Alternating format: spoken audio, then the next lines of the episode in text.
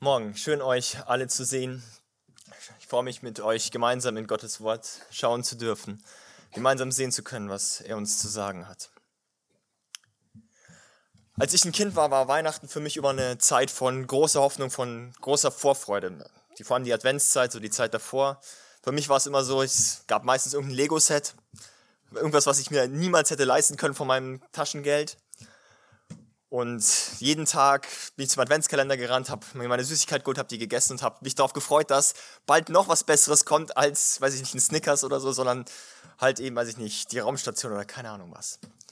Und dann war Weihnachten da und ich habe das Ding zusammengebaut und fand das super toll. Und dann war der äh, erste Weihnachtsfeiertag und ich war noch am äh, Heiligabend nicht mit Bauen fertig geworden. Ich habe das Ding weitergebaut am Morgen und habe dann damit gespielt und habe auch am zweiten Weihnachtsfeiertag damit gespielt. Und so ging es, weiß ich nicht, eine Woche oder so, vielleicht auch zwei Wochen. Und irgendwann habe ich gemerkt, boah, das ist jetzt altes Spielzeug, das ist ja jetzt gar nicht mehr so spannend.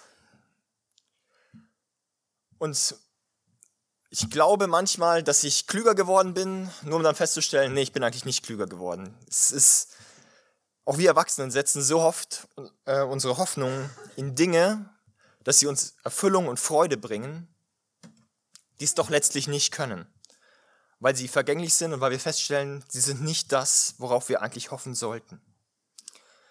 Und um eine Hoffnung, die über das, Weltliche hinausgeht, ja, und darum soll es in der heutigen Predigt gehen. Vorher noch zwei kurze Anmerkungen.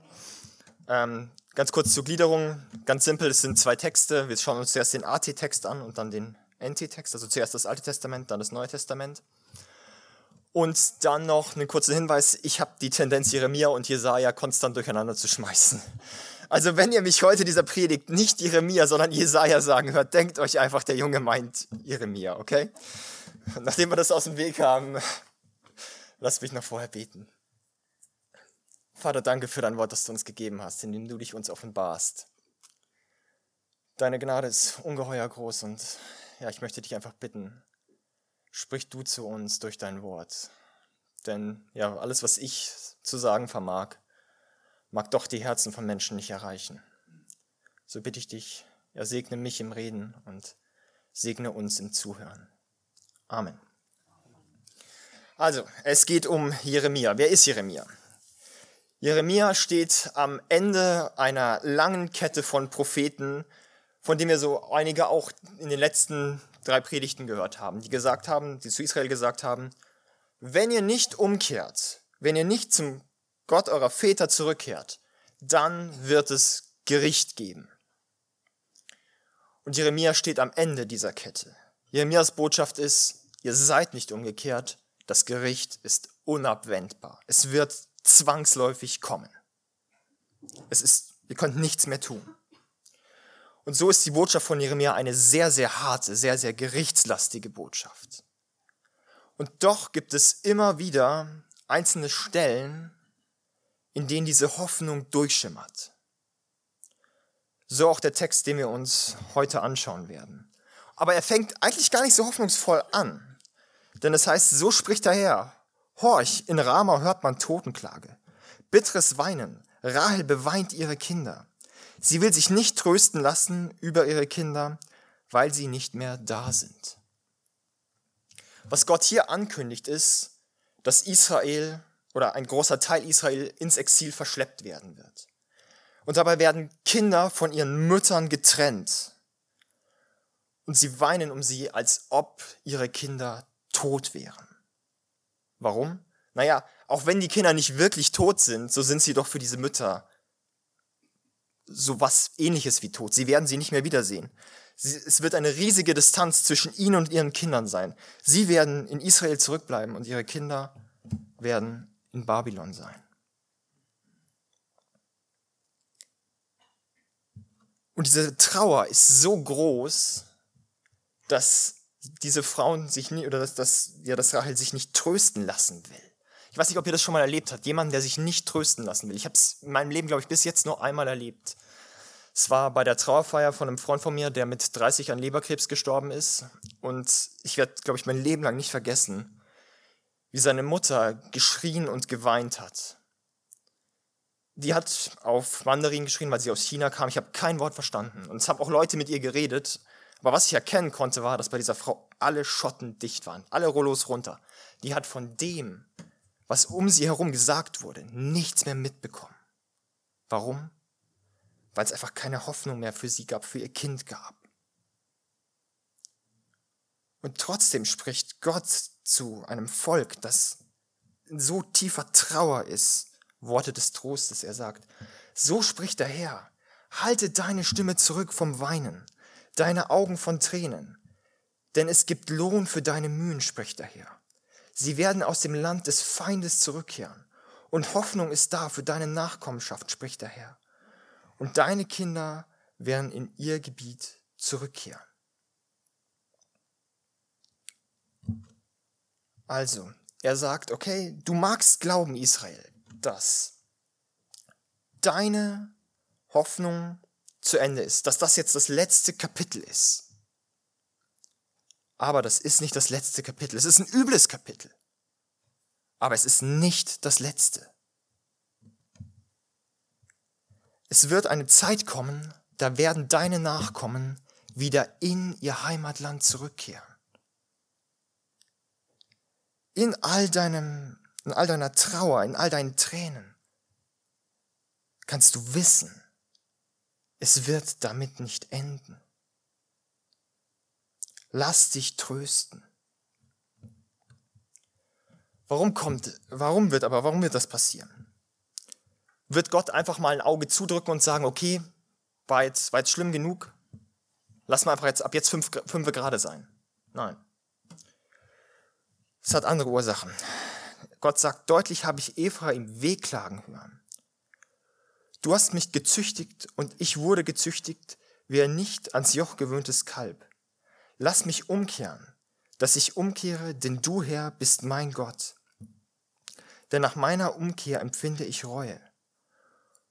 Und nachdem ich zur Erkenntnis gelangt bin, schlage ich mir auf die Hüften. Ich schäme mich und ich bin auch zu Schanden geworden, denn ich trage die Schmach meiner Jugend. Die Ursache dafür, dass Israel in seine Heimat zurückkehren darf, ist, dass ein massives Umdenken bei Israel stattgefunden hat. Wir sehen, dass Israel zu Gott schreit wegen seinem Leid, nicht mehr zu irgendwelchen Balen oder Astaten, nicht mehr Opfer an Höhen darbringt, wo sie nicht opfern sollen, sondern Israel schreit zu Gott, zu dem Gott, der lebendig ist, aber was rufen sie zu ihm? Sie klagen nicht über, dass, ihr, dass das Leid, das sie erfahren, ungerechtfertigt wäre. Oder dass Gott dem bitte ein Ende machen soll, weil sie haben ja eigentlich gar nichts verbrochen. Sondern sie erkennen, dass das, was ihnen passiert ist, gerechtfertigt ist. Dass die Schmerzen, dass das Leid, das sie erfahren, dass sie das selbst über sich gebracht haben. Und sie sagen, wir wollen umkehren. Lass uns umkehren. Also sie tun Buße vor Gott. Sie sagen, okay, wir haben Falsches getan, aber wir wollen in Zukunft anders handeln. Und die Antwort des ewig treuen Gottes ist, ist mir Ephraim ein teurer Sohn oder ein Kind, an dem ich Freude habe? Denn so oft ich auch gegen ihn geredet habe, muss ich doch immer wieder an ihn denken. Darum ist mein Innerstes um ihn erregt. Ich muss mich über ihn erbarmen, spricht der Herr. Gott verwendet hier das Bild von ja, einem Vater zu seinem Kind, zu seinem Sohn. Schauen wir uns einfach mal menschliche Eltern an. Wenn menschliche Eltern ihre Kinder bestrafen, zumindest die allermeisten, es gibt üble Ausnahmen, aber die allermeisten, werden ihr Kind mit dem Ziel bestrafen, dass es etwas daraus lernt und werden die Strafe nicht übermäßig äh, gestalten. Und wenn Eltern, egal wie schlecht das Verhältnis zu ihrem Kind ist, werden sie doch hergehen und ihr Kind aus Not und Leiden befreien wollen, wenn es in ihrer Macht steht. Also wenn menschliche Eltern das schon tun, die alles andere als perfekt sind, wie viel mehr können wir das vor dem treuen, liebenden, heiligen, perfekten Gott erwarten, dass er das tut. Und darum, weil das passieren wird, weil Israel umkehren wird, ruft Gott Israel zur Umkehr auf. Er sagt, richte dir Wegweise auf, setze dir Wegzeichen und richte dein Herz auf die Straße, auf den Weg, den du gegangen bist. Kehre um, Jungfrau Israel, kehre um in deine Städte. Wie lang willst du dich hin und her wenden, du abtrünnige Tochter? Gott verwendet hier als allererstes das Bild einer Straße, ja. Sie sollen die Straße, die sie gegangen sind, zurückgehen. Sie sollen sich wegweise aufrichten. Also, ne, sagen wir einfach, Gott liegt hinter ihnen und sie sind die ganze Zeit die Straße in diese Richtung gelaufen. Immer der Nase nach. Und Gott sagt, kehre um. Und kehre nicht nur um, sondern stell dir Wegweise auf, die dich daran erinnern, wo du hinlaufen sollst. Was der richtige Weg ist. Und sei nicht mehr unentschlossen, Tochter Zion. Wende dich nicht von rechts nach links, als ob du nicht wüsstest, wo der richtige Weg ist. Du weißt, was der richtige Weg ist. Kehre um. Und was wird die Folge dieser Umkehr sein? Denn der Herr hat ein Neues geschaffen auf der Erde. Die Frau wird den Mann umgeben, so spricht der Herr, der Herr der Herrscher, der Gott Israels. Dieses Wort wird man widersprechen im Land Juda und in seinen Städten, wenn ich ihr Geschick wende. Der Herr segne dich, du Weide der Gerechtigkeit, du heiliger Berg. Und Juda und alle seine Städte werden miteinander darin wohnen. Bauern und die, die mit den Herden umherziehen.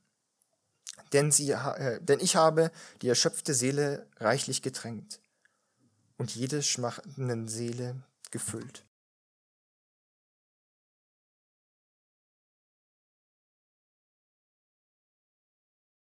Also, Gott sagt, wenn ihr umkehren werdet, und das werdet ihr tun, dann wird eine Zeit des Friedens kommen. Und wir müssen uns vor Augen halten, in welche Zeit Jeremia das spricht. Jeremia spricht es in eine absolute Zeit des Unfriedens, des Krieges. Und Gott sagt, okay, es wird nicht so sein, dass die Männer, wie es damals üblich war, die Frauen verteidigen, sondern der Frieden wird so groß sein, dass die Frauen ihre Männer verteidigen werden. In einer Zeit des Fluches, den Gott über sein Volk bringt, sagt Gott, man wird wieder von Segen sprechen. Und in einer Zeit der Vertreibung, wo die Israeliten, oder wo, wo klar wird, die Israeliten werden weggeführt werden, sagt Gott, ihr werdet wieder zurückkehren. Ihr werdet in eure Heimat zurückkehren und alle werden dort wohnen. Sowohl die Bauern, die sesshaft sind, als auch die, die mit ihren Herden umherziehen. Um uns das vielleicht mal so ein bisschen greifbar zu machen. Was wäre, wenn wir heute hier in Deutschland rumlaufen, ein paar Fotos machen und die Möglichkeit hätten, in der Zeit ins Jahr 1944 zurückzureisen, während, des, während der Zeit des Zweiten Weltkrieges, und Menschen diese Bilder zu zeigen. Wo diese Menschen es gewohnt sind, nachts die Lichter auszumachen aus Angst davor, bombardiert zu werden, könnten wir ihnen Bilder zeigen von Fenstern, die mit Weihnachtsdekoration beleuchtet sind. Also nicht mal, Dekora also nicht mal Beleuchtung, die nützlich ist, sondern die einfach nur da ist, um schön zu sein. Ist ein bisschen Perspektivsache, aber prinzipiell, ihr kriegt den Gedanken. Wo sie Rationierung von Lebensmitteln kennen, können wir ihnen Bilder von ausreichendem Essen zeigen, von Weihnachtsmärkten, wo es Fressbuben gibt, so viele, dass man überhaupt nicht weiß, was man jetzt genau essen soll. Und wo sie es gewohnt sind, nachts aus dem Schlaf gerissen zu werden, weil Fliegeralarm ist ist das Einzige, weswegen wir aus dem Schlaf gerissen werden, der Nachbar, der zu laut Party macht. Würde das das Problem dieser Menschen in diesem Moment lösen? Nein, überhaupt nicht. Die Probleme wären immer noch da. Aber es würde ihnen Hoffnung geben. Hoffnung auf etwas, das kommen wird. Hoffnung darauf, dass es nicht auf Dauer so sein wird. Dass dieser Krieg nicht für immer dauert. Lass uns zu Israel zurückkehren. sowohl das Gericht, das Gott angekündigt hat, ist tatsächlich eingetreten. Im Jahr 597 vor Christus müssen die Israeliten in weiten Teilen ins Exil gehen. Aber bereits knapp 60 Jahre später, also im Jahr 539, dürfen die Israeliten wieder in ihre Heimat zurückkehren. Gott hat diese Hoffnung wahr werden lassen. Aber, das zeigt uns der Verlauf der Geschichte auch, das eigentliche Problem von Israel war damit nicht gelöst. Das eigentliche Problem ist nämlich nicht Israels Exil gewesen. Das ist die Konsequenz ihres eigentlichen Problems gewesen. Ihr eigentliches Problem, und das ist auch unser eigentliches Problem, ist unser Herz, das sich von Gott abwendet und sein eigenes Ding machen will. Also, es braucht eine viel, viel grundlegendere Lösung dieses Problems. Denn selbst wenn Gott sagen würde, okay, ihr habt jetzt Exil erlebt, das hat ja alles nichts gebracht, ich drücke ab jetzt alle Augen zu, ihr kriegt Segen trotz eurer Bösartigkeit, so müssten die Israeliten doch nach ihrem Tod sich vor Gott für das, was sie getan haben, rechtfertigen. Also, es braucht eine viel, viel grundlegendere Lösung dieses Problems. Und damit sind wir beim Thema des Advents. Beim Warten auf denjenigen, der dieses Problem löst. Nun, wir gedenken im Advent ans erste Kommen Jesu. Ne? Also wir denken, gedenken dessen rückblickend, dass derjenige gekommen ist, auf den, oder der dieses Problem gelöst hat. Aber für die Juden ist es zu dem Zeitpunkt noch etwas, was in der Zukunft liegt. Und als Jesus gekommen ist, haben sich viele der Prophezeiungen, die im Alten Testament gesprochen wurden, erfüllt.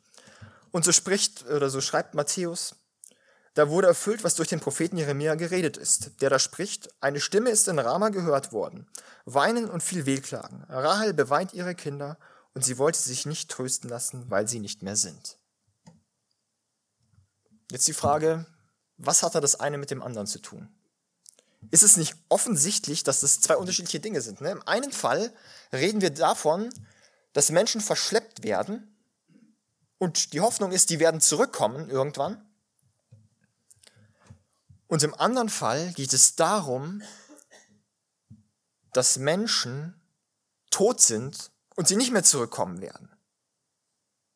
Also, wo ist hier eine Erfüllung der Prophezeiung? Der Punkt ist hier, wie auch in den äh, anderen Predigten, die wir jetzt in dieser Predigtserie gehört haben, dass es um eine typo, sogenannte typologische Erfüllung geht. Was heißt das? Es geht im Prinzip um einen Schatten, den wir im Alten Testament sehen. Also Schatten ist uns allen ein Begriff. Ne? Ich kann hier meine Hand raushalten und wenn hier nicht so viel Licht wäre, dann würde man einen Schatten sehen.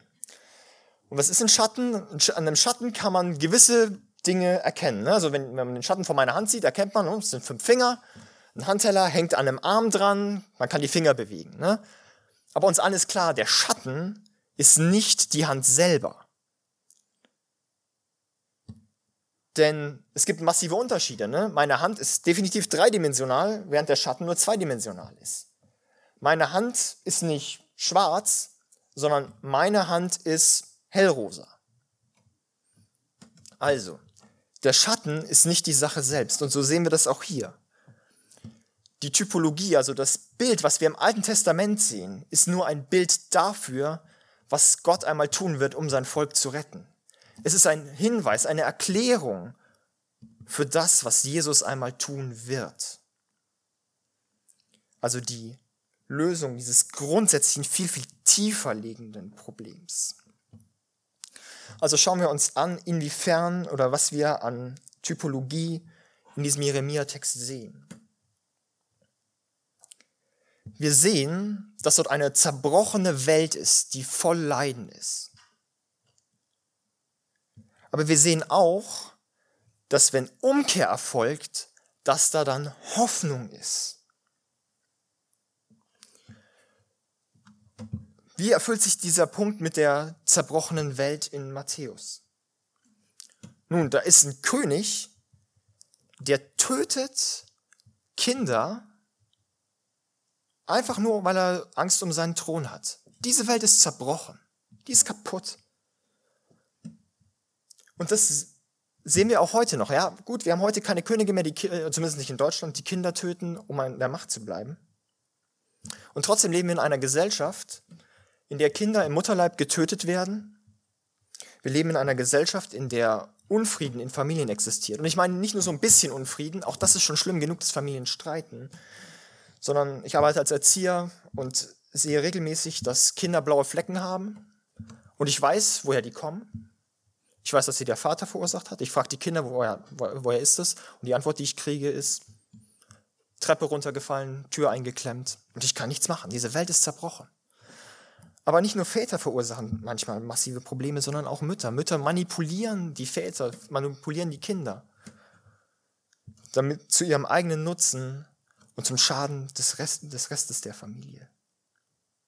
Aber nicht nur bestehende Beziehungen, kaputte Beziehungen können ein Problem sein können uns zeigen, dass diese Welt zerbrochen ist. Auch ein Mangel an Beziehungen kann uns zeigen, wie zerbrochen, wie kaputt diese Welt ist. Wenn wir einen Mangel an Freunden erleben, wenn wir erleben, dass wir gerne heiraten würden und doch keinen Partner finden, wenn wir dann einen Partner gefunden haben, aber es zu, aber keine Kinder geboren werden können, weil Unfruchtbarkeit, weil was auch immer. Aber nicht nur auf der untersten Ebene der Gesellschaft, sondern auch auf höheren Ebenen, also auf Staatsebene sehen wir Herrscher, die nicht das Beste ihres Volkes im Sinne haben, sondern ihr eigenes Bestes. Und Menschen, die einfach mitmarschieren, weil sie Angst haben, was mit ihnen passiert, wenn sie es nicht tun. Und dafür brauchen wir gar nicht in den Osten von Europa gucken, dafür reicht ein Blick in unsere eigene Geschichte. Wir sehen Menschen, die chronisch krank sind, die ein Leben lang unter Schmerzen leiden und man kann nichts machen. Wir sehen Menschen, die todkrank sind, in jungen Jahren schon und unheilbar krank sind und daran sterben. Diese Welt ist zerbrochen. Und wir können diese Liste noch beliebig lange fortsetzen mit Unfällen, Hungerkatastrophen, Vulkanausbrüchen, Erdbeben. Diese Welt ist kaputt. Und die Frage ist, was ist die Lösung? Ist unsere Hoffnung, dass alles irgendwie gerichtet wird, dass ich irgendwie vielleicht eine Gehaltserhöhung bekomme, dass ich mir keine Sorgen mehr wegen der Heizung oder der Miete oder was auch immer machen muss? Ist meine Hoffnung, dass ich vielleicht gesund werde? Oder ist meine Hoffnung tiefgehender? Verstehe ich, dass diese Welt meine Hoffnung niemals erfüllen kann? Ne? So wie ich damals mit meinem Lego-Set irgendwann begriffen habe, als ich älter geworden bin, okay, auf Dauer macht mich das nicht glücklich sehen wir, dass nichts in dieser Welt unser, unser Grundproblem lösen wird. Denn letztendlich endet doch alles mit dem Tod. Wir können nichts mitnehmen über den Tod hinaus. Das letzte Hemd hat keine Taschen. Ich finde den Satz super, weil er so wahr ist. Wir können, selbst wenn wir das beste Leben haben, das perfekte Leben, können wir nichts von dem mitnehmen. Aber warum ist der Tod überhaupt in der Welt? Nun, alles hat seinen Anfang genommen, als Gott die Menschen erschaffen hat. Da war kein Tod in der Welt. Es war die Entscheidung der Menschen, das zu tun, was sie wollen, was den Tod in die Welt gebracht hat. Aber damit der Tod nicht in der Welt bleibt, ist Christus in diese Welt gekommen. Und was hat er getan? Nun, wie Sven schon vorhin angesprochen hat, er ist am Kreuz als Gerechter für Sünder gestorben. Und es ist wichtig, dass er ans Kreuz gegangen ist und gestorben ist. Denn wenn er hier 60 Jahre gelebt hätte, dann an einem Herzinfarkt gestorben wäre, dann wäre unser Problem immer noch nicht gelöst. Dann wäre der Advent keine Zeit der Hoffnung, sondern eine Zeit des Schreckens. Denn Jesus wird kommen, um zu richten. Und das in zweierlei Hinsicht. Zum einen wird er kommen, um alle zu richten, die nicht selber nicht gerecht sind. Und das wäre, wenn wir nicht Vergebung in Christus hätten, wären wir alle. Aber er ist auch gekommen, um zu richten, also alles zu reparieren, was kaputt ist. Es wird eine neue Schöpfung geben. Und das ist die Hoffnung, die wir haben dürfen, weil Christus am Kreuz gestorben ist.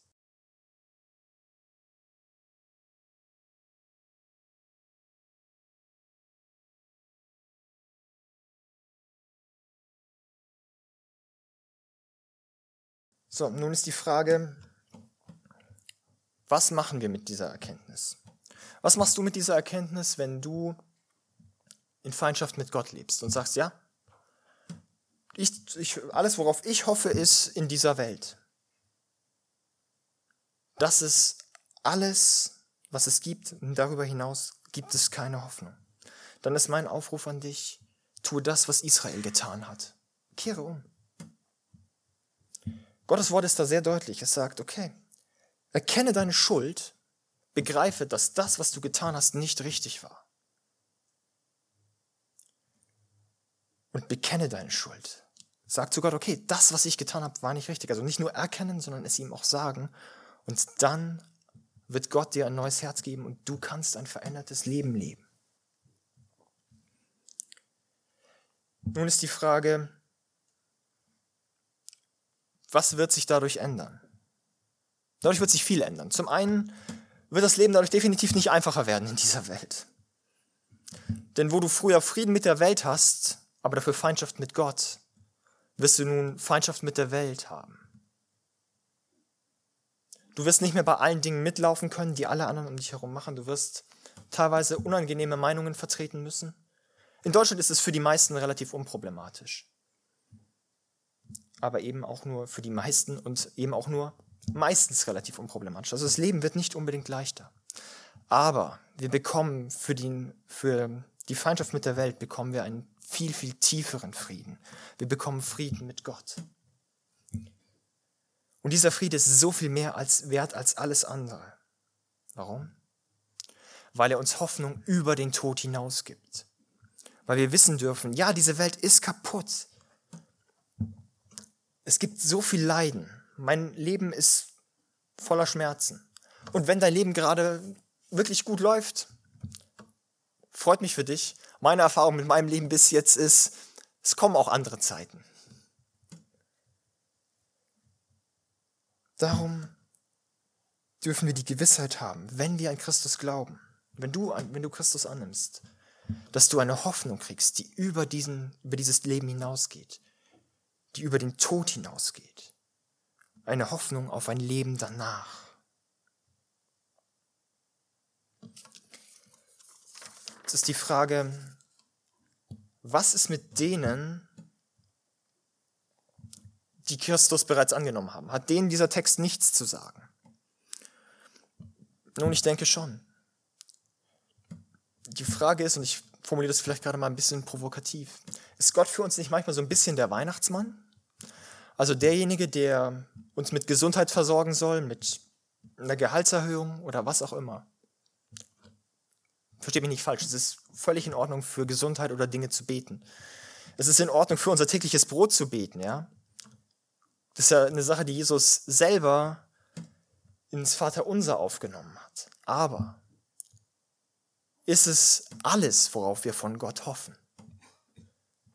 Sind Gesundheit und Essen wirklich unsere größte Hoffnung? Oder können wir mit Paulus sagen, dass die Leiden der jetzigen Zeit nicht ins Gewicht fallen gegenüber der zukünftigen Herrlichkeit, die an uns offenbar werden soll? Ist das wirklich unsere größte Hoffnung? Das, worauf wir am meisten vertrauen? Das, was wir uns am meisten wünschen? Und ich, lass uns mal ganz kurz dabei bleiben, mit, bei, diesem, bei diesem Punkt, dieses, es wird nicht ins Gewicht fallen. Ich denke, es wird in zweierlei Hinsicht nicht ins Gewicht fallen.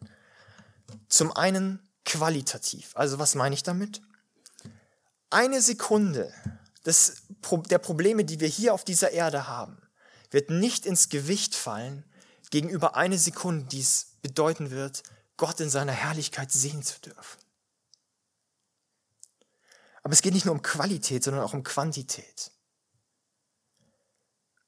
Wenn unser Leben wirklich übel läuft, da haben wir, weiß ich nicht, 60, 80, 90 Jahre Leiden auf dieser Welt zu ertragen. Aber was steht dem gegenüber? Eine Unendlichkeit. Es ist eine Zeitspanne, deren, deren Ausmaß wir gar nicht erfassen können. Das ist unsere Hoffnung als Christen. Nicht, dass es hier und jetzt besser wird. Auch das dürfen wir gerne darum bitten, wie gesagt. Aber es ist nicht unsere größte Hoffnung.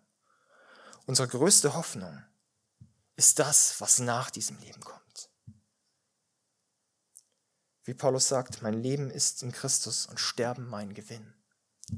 Kannst du Sterben wirklich als einen Gewinn sehen, als etwas, dem man wirklich positiv gegenübersteht, wo man sagt, wenn ich sterben darf, dann darf ich Gott sehen. Lass mich dir am Ende der Predigt noch eine Frage stellen, egal ob du Christ bist oder nicht. Und ich denke, diese Frage fasst alles, worum es in dieser Predigt ging, ganz gut zusammen. Hast du eine Hoffnung, mit der du leben kannst oder eine Hoffnung, mit der du sterben kannst? Wir Menschen können mit ungeheuer vielen Dingen leben. Wir können auch mit der lausigsten Hoffnung leben. Die Frage ist, ob wir eine Hoffnung haben, die über den Tod hinausgeht. Hast du eine Hoffnung, mit der du leben kannst? Oder hast du eine Hoffnung, mit der du sterben kannst?